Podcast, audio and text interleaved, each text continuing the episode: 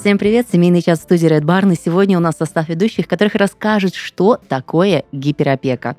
Что делать с чрезмерной заботой о детях в студии Юлия Красникова. Юлия Островская, психолог, семейный терапевт. Денис Головко, отец молодец. Огонь просто, то, что нужно для гиперопеки. Начнем с того, что, что такое у нас гиперопека. Мгм. Звучит гипер обычно, что-то мощное, большое. Насколько это большое, опасно.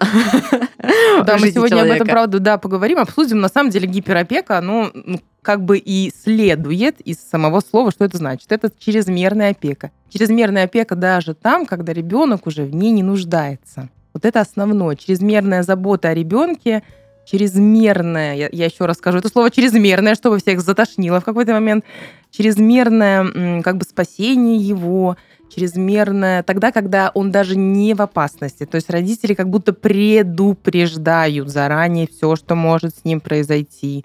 Они сами решают, поел он, сыт ли, голодно ли ему, холодно.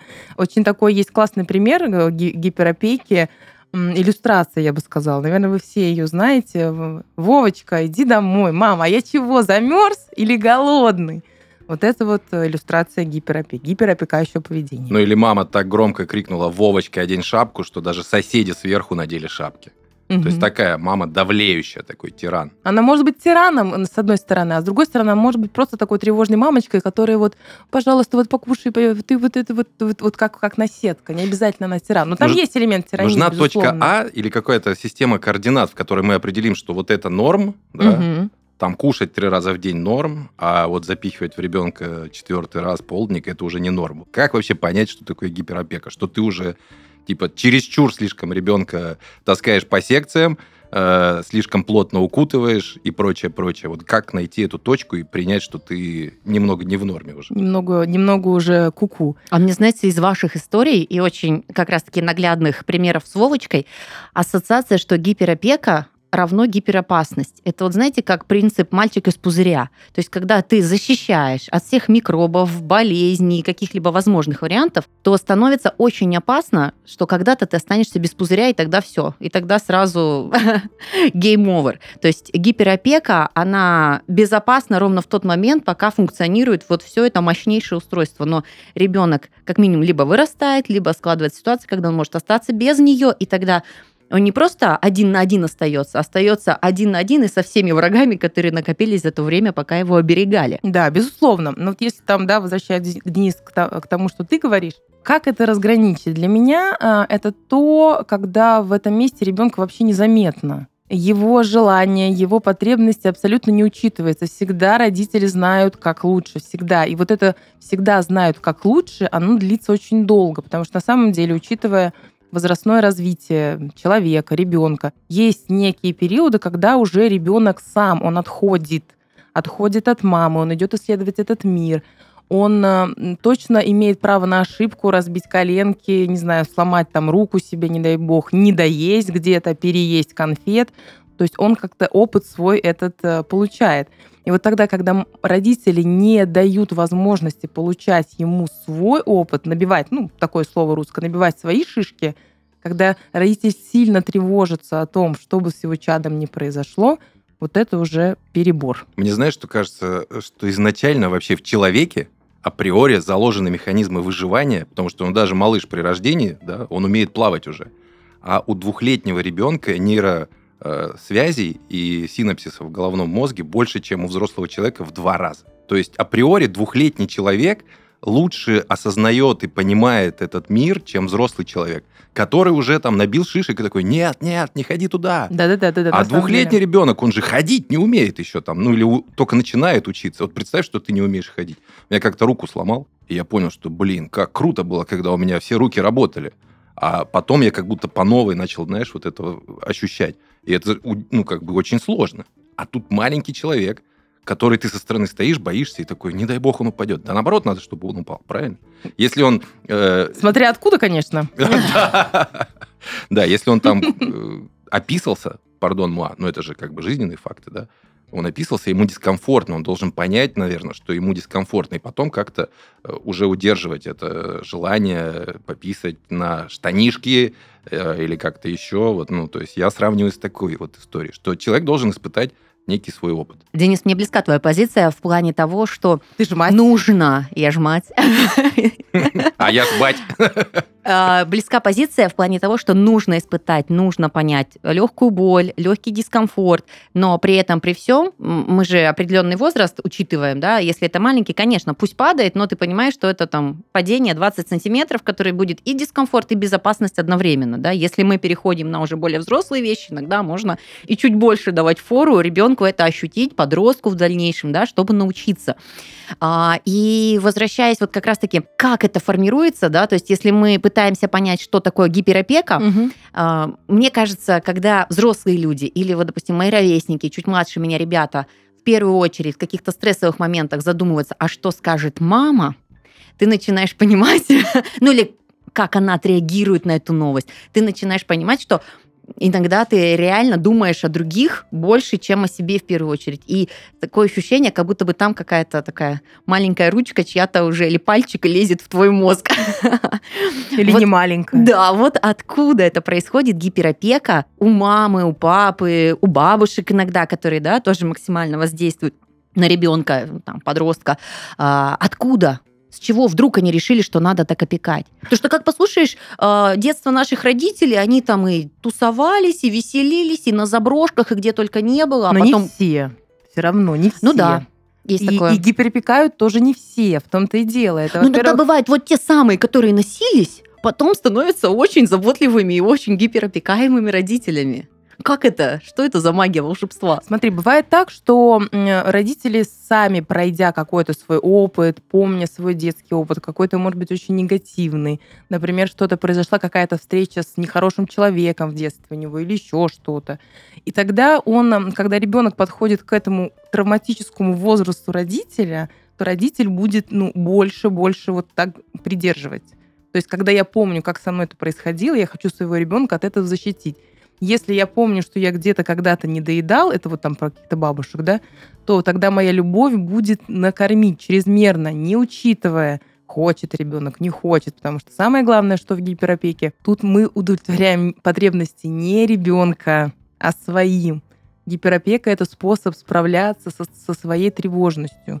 Кроме того, учитывается стиль воспитания в семье, откуда эта мама, откуда этот папа. И тогда это тоже есть э, возможность. Или наоборот, знаете, как бывает, когда ну вот как трава, э, люди растут, вот никто про них вообще не думает, что ты там ешь, что ты там поспал, вообще куда сходил, что с твоим здоровьем. Вот такие люди тоже могут стать гиперопекающими родителями.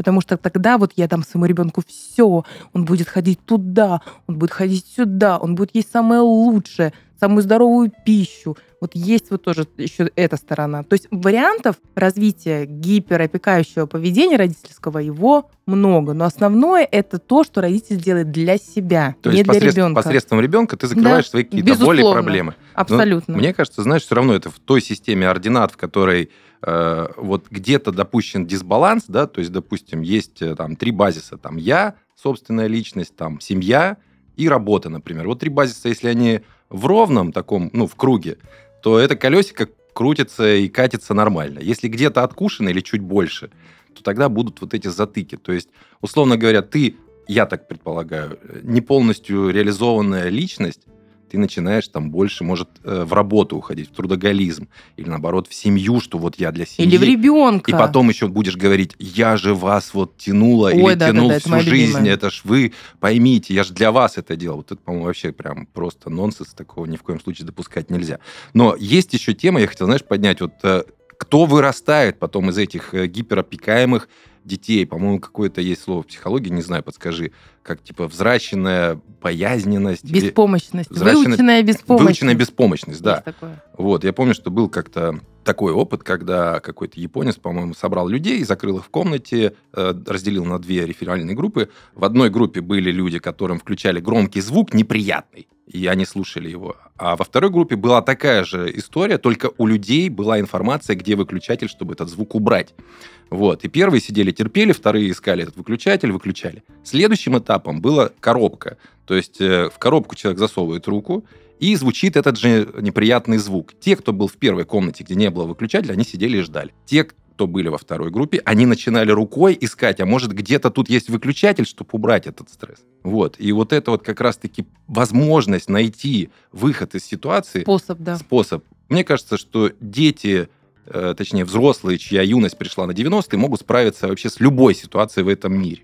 Абсолютно, на мой взгляд, большая часть. Я могу ошибаться. Но не те, которых гиперопекали. Вот я, например, жила в закрытом военном городке. Класс, я тоже. А потом я жила у бабушки и кушала после института кашу перловую с тушенкой. Я такая была вся девочка такая, вся ухоженная, вот это вот обо мне заботились все. Потом, конечно, мне, когда стукнул 35, мне как-то сложновато стало, когда пришлось само деньги начать зарабатывать.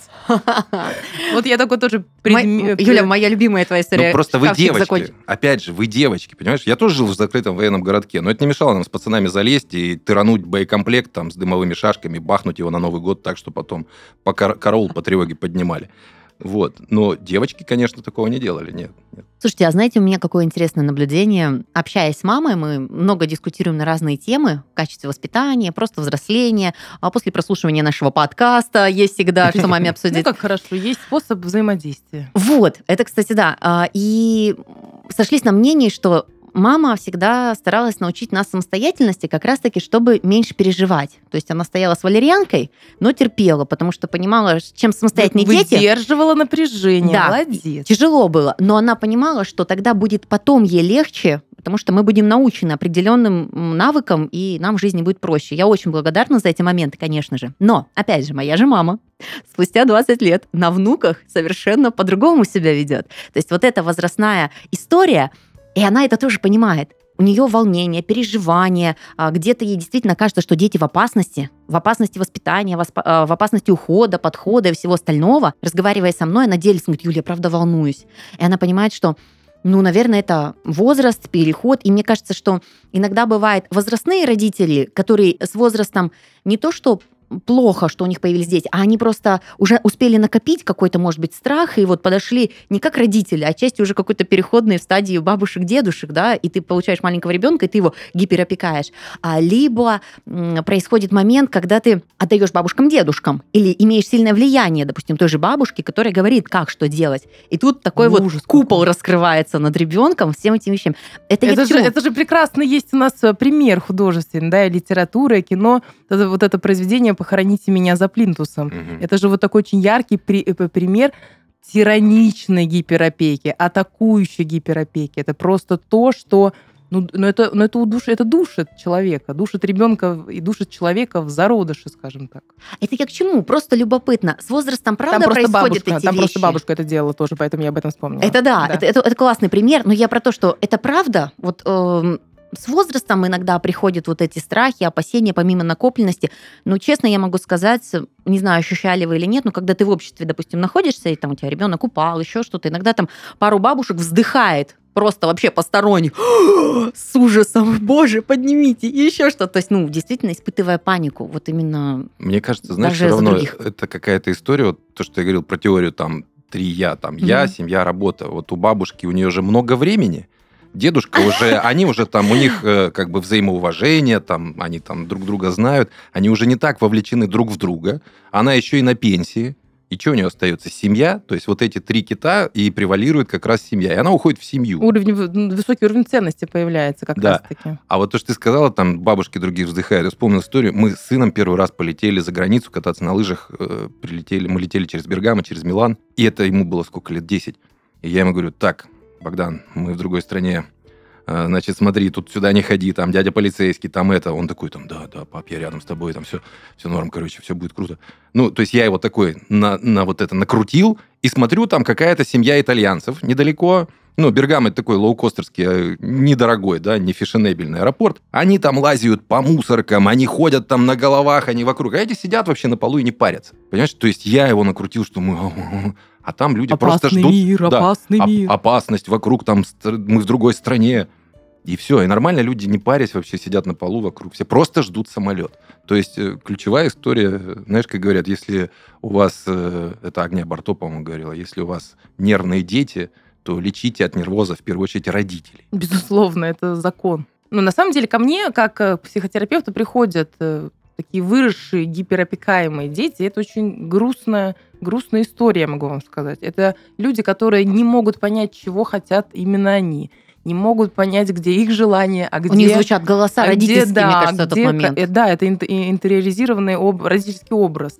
Им страшно рисковать, для них весь мир опасен. Я не могу, потому что слишком опасно. У них много стыда за себя. Им нужно все время жить по какому-то чему-то вот указу. Са- самим им очень сложно. И это приходится проходить очень длительный путь. Это длительная такая психотерапия, чтобы ну, человек, во-первых, увидел себя. Если его не видели, его потребности, то он сам себя увидеть не может. Вот в чем вопрос. То есть как бы вообще, а кто я? Вот это вот на самом деле страшный вопрос, ну, который я слышу, и столько в этом горе и боли, а кто я вообще? Это Где правда. мое? А чего Вот. я-то хочу? Слушайте, буквально на днях разговаривала со своей лучшей подругой. Они сейчас уже четвертый год живут в Аргентине, и мы обсуждали воспитание детей. У нее сейчас ребенок пошел в детский садик там. А, И мы сошлись итогово на мнении, понимая, что очень круто, что ты дал жизнь ребенку. Это классно, ты молодец, э, как родитель, как мать.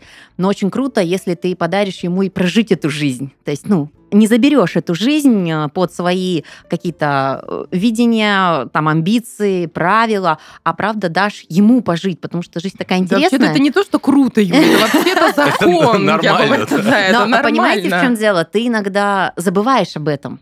Ну, по-честному, я даже, а, положа руку на сердце, понимаю, что а, планируя там расписание детей, желание дать им какие-то там базовые навыки, кажется, сейчас такой интересный мир, ты можешь и туда его отдать, и туда, и пусть он поучится, пусть он себя найдет. А, ну, очень классно, помимо этого, никогда не забывать о том, что это его жизнь. Это круто, но знаешь, мне все равно кажется, что сейчас мы немного покритикуем нынешнюю социально-политическую ситуацию в стране, но если нету у государства модели воспитания подрастающего поколения, никакие там молодые гвардии и прочие такие вещи насильного военно или какого-то там воспитания, такого патриотизма, не будет результата. То есть бороться с Даркнетом, запрещая Даркнет, или бороться с Даркнетом, объясняя детям, что такое хорошо и что такое плохо, не на кринжовых примерах, которые они смотрят и говорят, господи, да что ж вы за хинею-то несете, а на каких-то понятных им вещах. Вот. То есть в любом случае, сколько бы ты ни вложил в ребенка, как бы ты там эмоционально и психологически его не воспитывал, он попадает в социум, в котором вот эти вот гиперопекаемые дети, а он что-то умеет, или наоборот, там он, знаешь, наоборот, такой человек, который ничего не умеет, ничего не хочет, ничего не знает.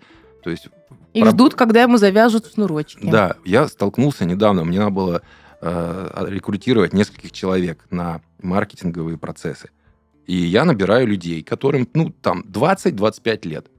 Вот, прохожу э, этапы собеседования с ними первоначальные. То есть я даже не рекрутера беру, а вот сам думаю, посмотрю, что за народ, с кем работать в дальнейшем, кто на смену там нам идет. Ну, это ж капец. Понимаешь, я ничего не умею. Я прочитал там пару курсов, э, был на двух вебинарах от известных чувачков. Хочу 150 косарей в месяц, но расскажите мне, как работать. Мгм. Я говорю, класс, слушай, я вообще беру тебя, чтобы ты мне рассказал, как работать, что ты сделаешь там для продвижения. А почему? Потому что есть в социуме модель, что вот надо зарабатывать много, если ты знаешь что-то про маркетинг, про digital.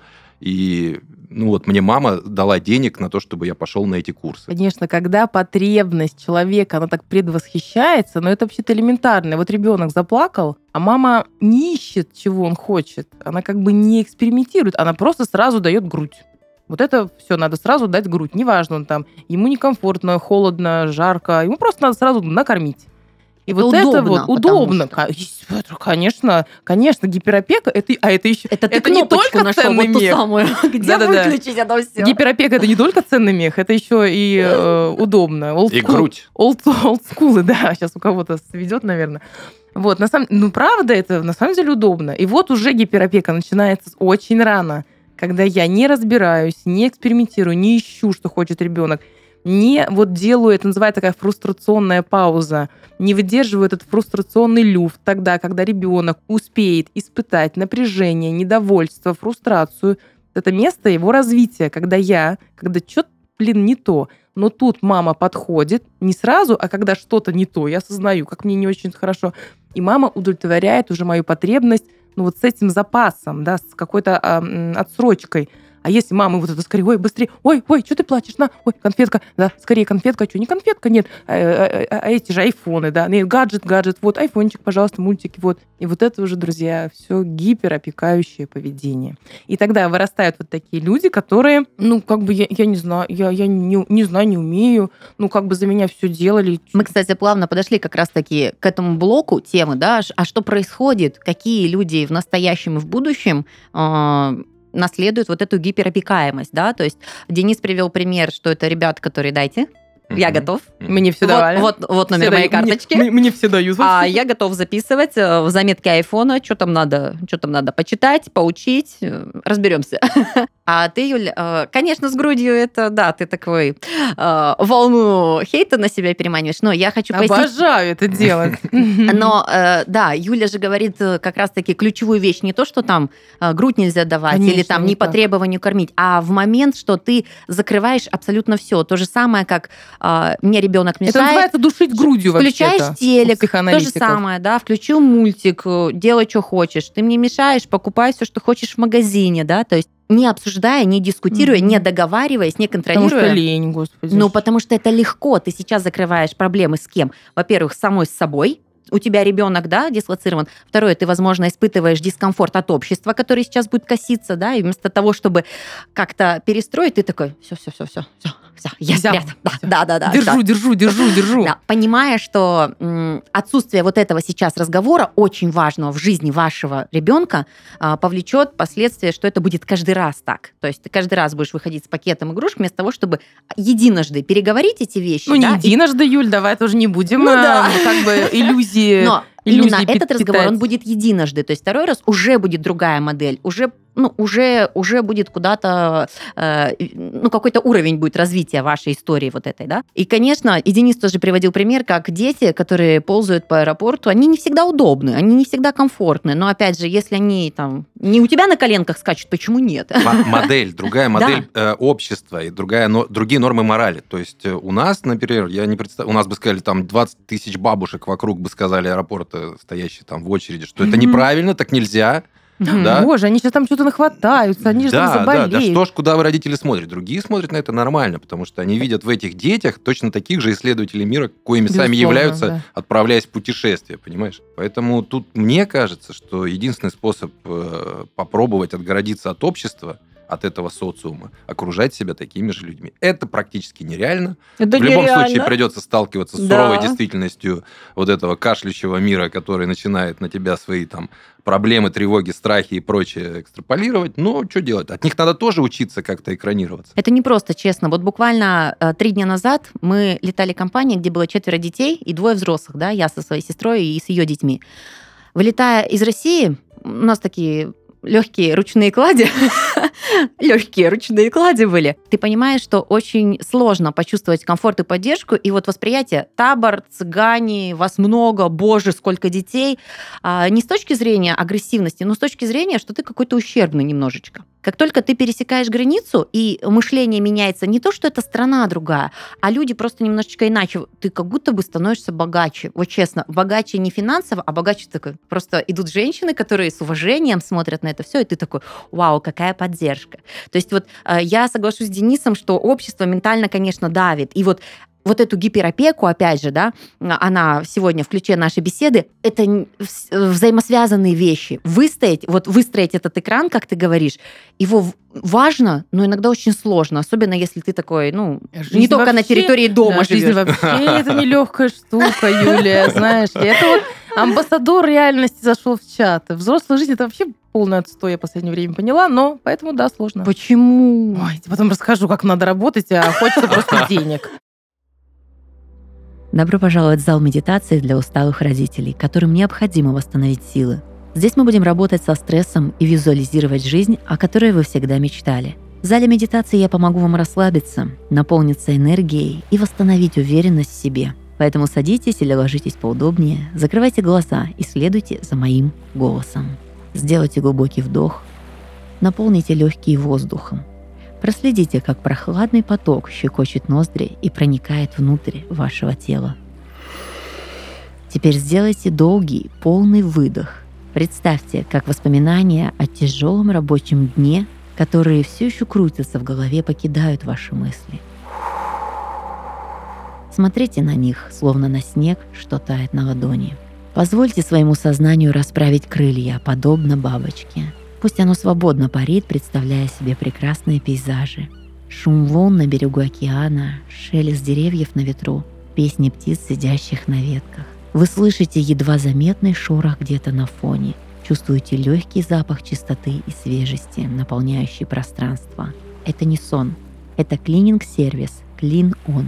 Делают уборку в вашей квартире, пока вы отдыхаете, и к вам возвращается ощущение спокойствия и счастья. On – это клининговая компания номер один в Москве, Санкт-Петербурге и областях. Здесь предоставляют все виды клининговых услуг как для дома, так и для коммерческих помещений. Вы можете заказать генеральную или поддерживающую уборку, химчистку мебели и ковров, избавиться от бардака после ремонта и вернуть офису первозданный вид. On позаботится о вашем комфорте и возьмет на себя бытовые задачи, на которые не остается сил или времени. Специалисты компании работают с профессиональным оборудованием, используют безопасные моющие средства и дают стопроцентную гарантию на сохранность имущества. Полный перечень услуг можно посмотреть на сайте по ссылке в описании. Заказ онлайн даст вам скидку 15%, а специально для наших слушателей действует промокод «Подкаст» на скидку 20%. Верните себе спокойствие и силы. Доверьте уборку профессионалам Clean On. Не, ну кайф же быть там двухлетним, тебя кормят, сиську дают, не надо отбиваться ее, ты тебе ее дают просто так, еще и ты как Причем бы... не без от- повода, да, вот это да, пихают, ни, вот ни это. за что не отвечаешь, тусишь, вообще кайфуешь. Знаешь, я про другое, про взрослый мир и про воспитание детей и социум. Э, Вот я знаю, что в правительстве Москвы там очень серьезно обсуждался вопрос, чтобы поставить в школах камеры наблюдения, которые будут распознавать, идентифицировать лица э, к металлоискателям, ко всему прочему, к тому, что, допустим, в Москве есть карточки, которые, э, э, школьные карточки, на которые переводятся деньги, и потратить их можно только там типа на еду. Ты не можешь с этой карточкой ничего купить.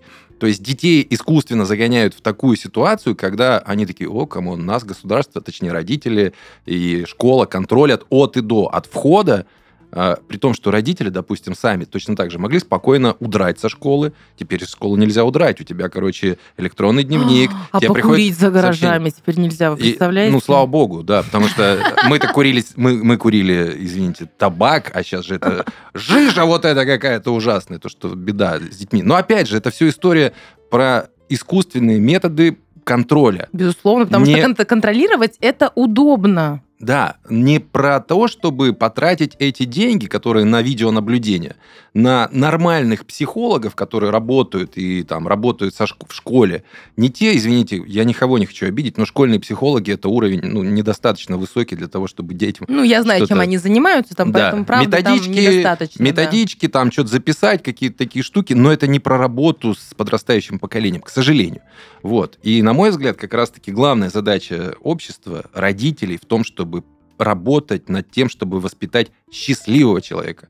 Не человека, которого ты можешь кнопочку нажать, переключить, а человека, который сам знает, где у него кнопки, может сам такие кнопки настроить и запрограммировать, и в идеале еще на других их понажимать. Да, но смотрите, если для...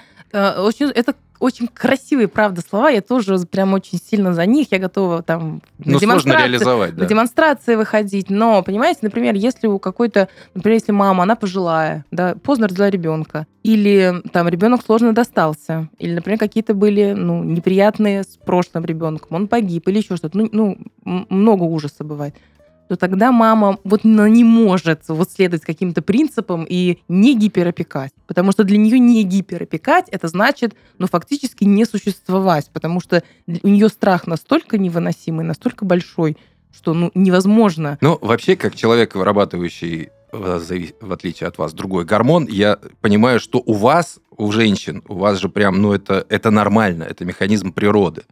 Вот. А в какой момент э, отец или мужчина начинает гиперопекать? Когда сын появляется? Наверное. Ну, девочку Мне тоже. кажется, девочку, девочка. девочку тоже. Девочку холишь, лелеешь, ты ее там стараешься максимально.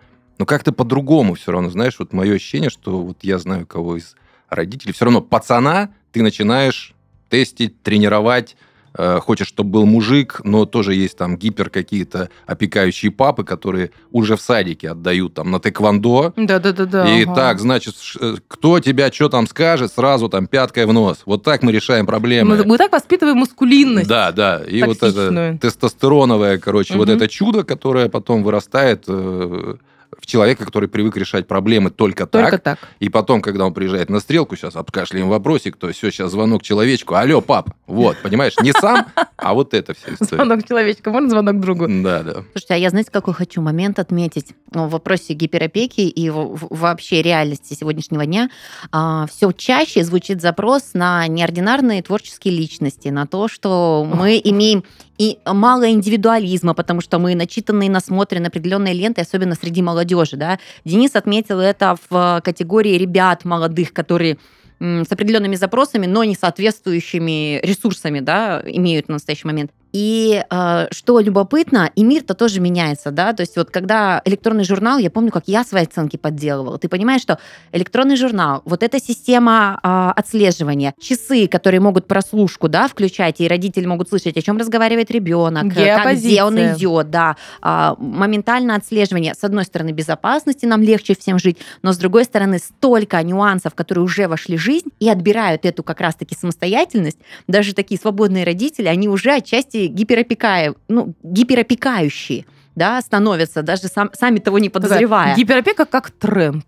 Отчасти да. Это типа реальности наших дней, цифровизация зашла, мы все этим активно Чистый Оруэлл пользуемся. вообще. Да, и тут важно сохранить вот этот баланс, потому что а, удобный ребенок это класс. Ну, как, всем удобно ребенку, который контролируется, который прогнозируется, у которого есть кнопочки включения и у меня выключения. сейчас задергался даже не один глаз. Нет, я это не с позитивной точки зрения, а с Почешу точки третий глаз, да? реальности, что, конечно, тебе, как любому взрослому, круто, ты знаешь, во сколько он закончил, как у него там дела с учебой, тебе не надо там а, в две недели слушать его байки, новости, какая там учительница тупая, ничего не объяснила, а я хороший, умный. Слушай, а чем? Я Меня вот никак просто не могу все заехать. Подожди, чем сейчас- круто? Нет, а, ну я же говорю, это удобно. Удобно, если расценить это не с точки зрения, что твой ребенок и э, ты думаешь о будущем, а просто тебе спокойно в этот момент. Ну, ты, короче, если ребенку не доверяешь. Но э, в то же время, да, в то же время ты же хочешь вырастить а, не, не удобного ребенка, а, как э, Денис сказал, счастливого. Я бы сказала, э, личность. Свободного. Вот эти вещи, Спонтанного. да, они несовместимы. Нет. Они несовместимы. несовместимы. То есть то, с чем мы живем сейчас, и то, что есть в нашей жизни, оно не совмещается с развитием личности и вот индивидуума, да? И вот этот баланс, баланс надо или сохранять, или как? Я не буду смотреть твой электронный журнал. или- Я не смотрю как? электронные журналы Это круто. своих детей. Мне пофиг, на что они учатся. Они сами разберутся. Это вообще не моего ума дело. Это их задача жизненная. Я свою выполнила. У меня два высших образования, красный диплом. Ну, суть в том, что я, например, этого не делаю. Но знаете, что я все-таки верю Мгм. в возрастную психологию, я верю в этот прекрасный, свободолюбивый пубертат. И так или иначе, друзья, если это не придушено очень давно, это бахнет. Например, моя очень нежная старшая девочка, такой цветочек, просто василечек. И так- такая, я говорю, слушай, а что у тебя геопозиция отключена? Она говорит, ой, мам, знаешь, так батарейка садится, когда она включена. Я спросила у младшей, говорю, Соня, правда батарейка садится? Она говорит, нет. Я говорю, а, а у Евы садится батарейка, когда геопозиция включена. Я говорю, ну ладно, пусть у нее садится, значит, что уж, поэкономим ее батарейку. Мама подышит немножечко так. Это очень круто, не заходить э, и сохранять границы ребенка. Но даже, знаешь, у нас сейчас первый класс, наш любимый, а, и у нас с мужем такая позиция, что первый класс, с учетом того, что ребенок умеет читать, писать, считать, он туда ходит, ну, типа просто там знакомиться с друзьями, привыкать к формату школы, ну, носить этот учебник, вставать и так далее. Но э, он делает сам уроки. То есть э, делает сам уроки, там прописать одну строчку, например, букву А и э, циферку 2 плюс 3 сложить. Но при этом мы получаем гневные аудиосообщения от нашего педагога, что ребенок забыл линейку. И на вопрос, что ну он сам собирался, э, мы ему об этом сказали, в следующий раз он не забудет линейку или там, да, еще какие-то вещи. Нам говорят следующую позицию. Причем это один из лучших педагогов, мы пошли по рекомендации, немножечко пожалели, но э, с точки зрения, что он говорит, вы что, доверяете ребенку? Вы должны, вы должны проверить, когда он собрал, залезть, проверить, и все, что он не доложил, доложить. То есть мы книжку что-то еще забывали время. Но если он не забудет, он же не узнает, что это надо контролировать. Безусловно, Юля. Вот и самый это- да, трэш, да. когда чуть ли нас не отчислили из класса, нам сказали, может, вам рассмотреть другую школу, это когда ребенок написал черной ручкой. И нам сказали, вы что? Он говорит, но у нас не было ситуации, что ребенок не писал черной ручкой. То есть, как бы, когда мы увидели, мы сказали, Миш, черная ручка там для документов, синяя вот для тебя, а красная для учителя. Он такой, а, ну окей, я не знал. Вы ж, у вас что, ребенок не знал, что... Ну, теперь мы знаем, мы прошли этот урок. Вот, и так этот опыт накапливается. Вот этот фрустрационный люфт, когда всем не кайф, да, тебе не весело, учителю не весело, Вообще. ребенку не весело. Но это точка развития. Вот прям вот Но по очень, мне, очень классный пример Первый класс привела. для этого и создан, чтобы мы выучили, какими цветами писать, какие книжки Вся жизнь складывать. для этого создана, я бы даже так сказала. Юль, ты сегодня просто какой-то, знаешь, это, я от кардиолога просто не хватает, знаешь. Я, от кардиолога вышла, у меня Игра. экзистен- экзистенция из меня поперла. Это вот про неудобство. Это неудобный ребенок. Он постоянно что-то забывает, потому что он на этом учится. И это раздражает окружение, взрослых, конкретно нашего педагога. Но не хочется менять эту систему. И приходится выдерживать вот эти аудио гневные сообщения, э, записывать «да, да, мы поняли, конечно». А Мишке сказать «давай, пацан, не подводи».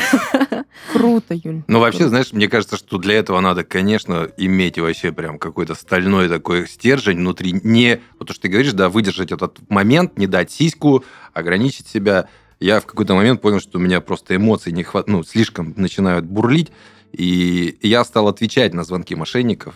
Вот. То есть не сразу их нахер посылать, извините за выражение, а поговорить там, как-то попытаться, вы... хотя меня внутри все вот так вот просто, я пытаюсь там их раскачать как-то, попробовать так э, довести дело до того, Я чтобы они, чтобы они сами бросили трубку, хотя они ж начинают тебя давить, качать.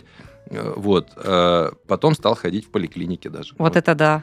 Но вот ты правильно сказал, Денис, нужно выдержать, да? У меня иногда сдают нервы, то есть, ну, меня прям вот штормит. Но у меня есть муж, Ты который живой, мне живой человек, Юль. эмоциональный очень сильно. Да, нормально. Где-то я понимаю, что я даже могу на него сорваться. То есть меня ругают, а, я с синдромом отличницы понимаю, что это вообще мое испытание. Мой ребенок, который относится к учебе. Все нормально, мам, я на переменке выучу. И как бы тут в этом плане помогает муж, который более адекватный. Он тебя контейнирует. Он такой, Юль, все окей? Я такая, а, да, точно все окей, все хорошо. Ты, ты отвечай, ты отвечай. И ты понимаешь, что вдвоем еще легче вывести эту лодку, Ты потому что большую работу проделываешь, смотри. собой. вот. Да, с собой. Это вообще жесть. Ну, учиться второй раз в школе, это Я жесть. сейчас расплачусь, какая-то хорошая мама. Дой- Дойдете до PDF, когда вот эти все штуки делать. да? PDF, PDF, А нет, когда, ну, э, во втором, третьем классе людям некоторым в школах задают собрать презентацию в PDF. А, презентацию, да, в PDF. Да, ну Мгм. это еще приходит там часов в 7-8 вечера, когда класс. О, вообще просто. Вот, и в этот момент ты, ты такой думаешь, ты гиперопекающий сейчас человек будешь, если за него будешь это делать. Или Да. скажешь ему, вот тебе самоучитель по... Вот у меня муж PowerPoint. так делает. Твое. Давай, твое добро твори, пожалуйста. А мне хочется помочь. Мне, ну вот прям аж чешутся, думаешь, ну как же твой зайчика не будет Ну ты спроси, ну слушай, ну, ну, э, для себя делаешь, смотри, вот видишь, вот, Конечно. мы прям прям здесь, Я- чик, я, чик, чик, мы я это понимаю. разберем. Я это понимаю. То есть я понимаю, что первый класс это не для моего ребенка, это для моей психики. И вот гиперопека это всегда для себя. Вот что, что должны Мгм. знать, понимать в этом родители. Это чья проблема? Его Нет. или моя? Он голодный. Или это моя проблема, что он голодный? Если он голодный, он поест.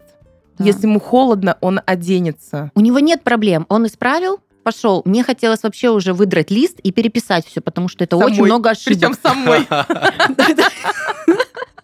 Но разум, ты, понимаешь, что это его, да. И тут просто надо, честно, ты классно сказала, что это хороший пример психотерапии прямо здесь и сейчас.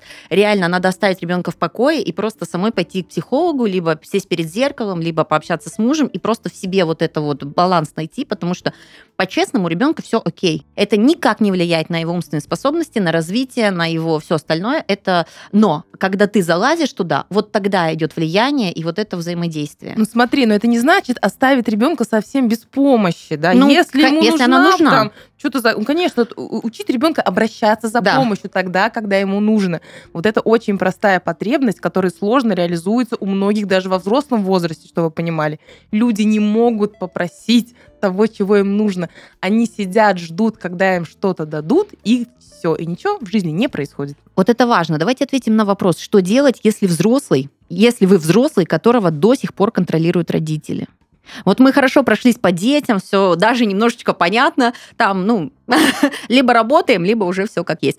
А здесь, если ты взрослый, тебя контролируют, что ты кушаешь, что ты покупаешь. Значит, у тебя, значит, у нас для тебя плохие новости, дружок, сегодня. Э, если до тебя до сих пор контролируют, значит, у тебя большие проблемы, потому что мы опять упираемся в прекрасное слово сепарация. Сепарация — это задача ребенка не родителя. Родитель может продолжать все время контролировать. На самом деле, если вас опекают, вам что нужно делать? Вам нужно понимать, что вам нужно сепарироваться, отходить, выдерживать их напор.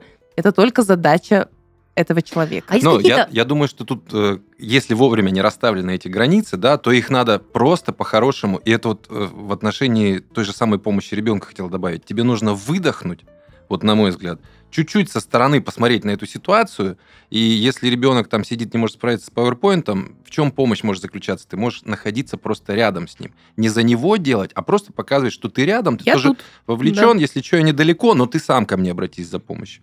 С родителями, наверное, это тоже самая история. То есть если ты до сих пор еще там, э, тебя папа или мама контролируют, э, ты оплатил ипотеку, например, там, а у тебя в машине там произведено ТО, а вот едь к Михалычу, он нормальный мужик, то ты должен, наверное, если ты мужчина, сказать, пап, во-первых, я и сам могу разобрать это все. Если мне понадобится ТО, там я сам сделаю. Я условно говорю, да, если э, мама лезет чересчур в вашу жизнь, точно так же по-хорошему, по-доброму можно объяснить ей. Но вот этот момент, он очень тонкий. Э, у меня были случаи, у моих друзей, когда вот эти гиперопекающие мамы начинают, и если ты не не хочешь обидеть, конечно же, но ты должен объяснить это так мягко, как э, заранее продумать и прописать, как выступление на диссертации. Потому что тонкий момент взаимоотношений, чтобы это все не переросло в какой-то Обычно у женщин взрослых мудрости хватает да. понять, что их остановили. Но, к сожалению, к сожалению, вот дети гиперопекающих родителей, для них то, что ты сказал, даже мягко, нежно, это уже там очень много страха и это, вины рождается. Это чуть ли не предательство да, уже, да. это уже, если я там не послушал маму или не послушал папу, они сталкиваются с жуткой виной и сильнейшей. Я хочу сказать, что мне а, близка позиция с уважением отнестись э, к родителям и мягко им донести, да, то есть, ну, не резко иногда. То есть я лично бы не смогла так прям мам, все, до свидания, или там, я так сказала. Но не предавая себя, а, я просто на своем опыте, у нас разные были взаимоотношения, периоды с родителями, на примере как раз-таки своих а, подруг, понимаешь, что когда родитель гиперопекаем или сильно внедряется в твою семью с уставом, как нужно, как положено, к сожалению, теряют в этом плане только родители. Потому что, ну, я на своем примере скажу, я просто переставала рассказывать. Моя лучшая подруга, которая сейчас беременна, не сказала маме о том, что она беременна, потому что знает, как мама контролирует ее беременность, что там надо, как там надо. У них другая точка зрения семьи. Я просто понимаю, насколько э, в этом моменте теряет ее мама. То есть не э, моя подруга, у нее все хорошо, у нее семья, конечно, может быть, хотелось а, бы. А, а, чем, а чего она теряет, Юля? Но теряет мама, что она не может вот эти дни уже радоваться за дочку, там еще какие-то вещи. Из-за своих устоев она не может конечно, поменять она принять. не может радоваться, но и тревожиться она не может. Все у нее хорошо. Ну вот в том-то и дело, что, ну оно, знаешь, хорошо, к сожалению, вынужденно хорошо. Ну, да. Вот эта э, грань разведена, потому что э, младшее поколение не смогло донести свою точку зрения и быть принятой, да, то есть своей мамой. Ну в таком случае придется вот так. И я на себе понимаю, когда у меня не было взаимопонимания с мамой, и мне с папой они давлели, как нужно, что нужно, просто прекращалось общение. Ну, ты просто уводил на другие темы, не поднимал, не рассказывал, да, и как ты понимаешь, насколько круто, когда твой ребенок тебе рассказывает и доверяет, да, потому что, да блин, да это просто кайфово. У тебя просто обычно скучная жизнь, а тут что-то у детей происходит, и они с тобой делятся. Ну да, у меня вот сын на концерт идет. Я не разделяю его музыкальный вкус, понимаешь? Я послушал эту шмурдню, но говорю, ну, биток хороший. Вот у меня там в детстве тоже был там джангл какой-то подобный, хотя там такая дичь. Но я понимаю, что если я скажу, что слушай вот это, нет, так нельзя. Конечно, нельзя. Конечно, нельзя. Вот. Но интересно. И когда... И я с ним, на самом деле, очень много советуюсь, потому что ему сейчас 15, а, младшему 7. То есть мне для маркетинга срезы и тех, и тех очень важны и нужны. И я хочу понимать, что у них происходит. А если я буду, ну, я там спрашиваю, а вот эта площадка, он говорит, пап, ты что, Дискорд уже давно там даже не в моде, какой ВКонтакте, о чем ты говоришь? И он мне дает какую-то инфу. То есть и себя чувствует значимым. В этом же весь кайф, э, когда ты вот тот же самый PDF находясь рядом, да, он там сидит, верстает, а ты понимаешь, что он делает это сам, и потом ему говоришь, блин, как ты круто сделал. Когда у тебя э, машина на ТО, условно говоря, поехала, и ты потом говоришь, пап, смотри, а я вон там что-то там, что-нибудь сделал, я не особо разбираюсь в машинах, что-нибудь там я улучшил. Он такой, блин, круто. Все, у него будет гордость. Вот передавить как раз гиперопеку, на мой взгляд, можно чувством гордости родителя за ребенка. Вот так, наверное, еще можно сделать. И это будет приятное вознаграждение в конце всех этих испытаний. Я хочу, наверное, какое-то такое послание оставить да, для родителей и подвести небольшой итог. Она будет очень короткая. Друзья мои, мы вот роди родители, и вообще у нас основная задача сделать так, чтобы дети без нас могли жить дальше. То есть мы, наше воспитание направлено на то, чтобы ребенок мог жить без нас. Все, у нас мог без, жить без нас свою счастливую, свободную, спонтанную жизнь, уметь делать свой выбор, стоять на своих ногах, опираться на себя. А это будет только в том случае, если мы будем давать ему эту свободу и С не рождения душить. С рождения практически, да. да. Поэтому сиську вытащили и вперед во взрослую жизнь. Да. Ну и прекрасно, я думаю, с этим девизом пойдем дальше в сегодняшний день. Сиськи, ну ладно. Это правда. Это был семейный чат. Всем пока.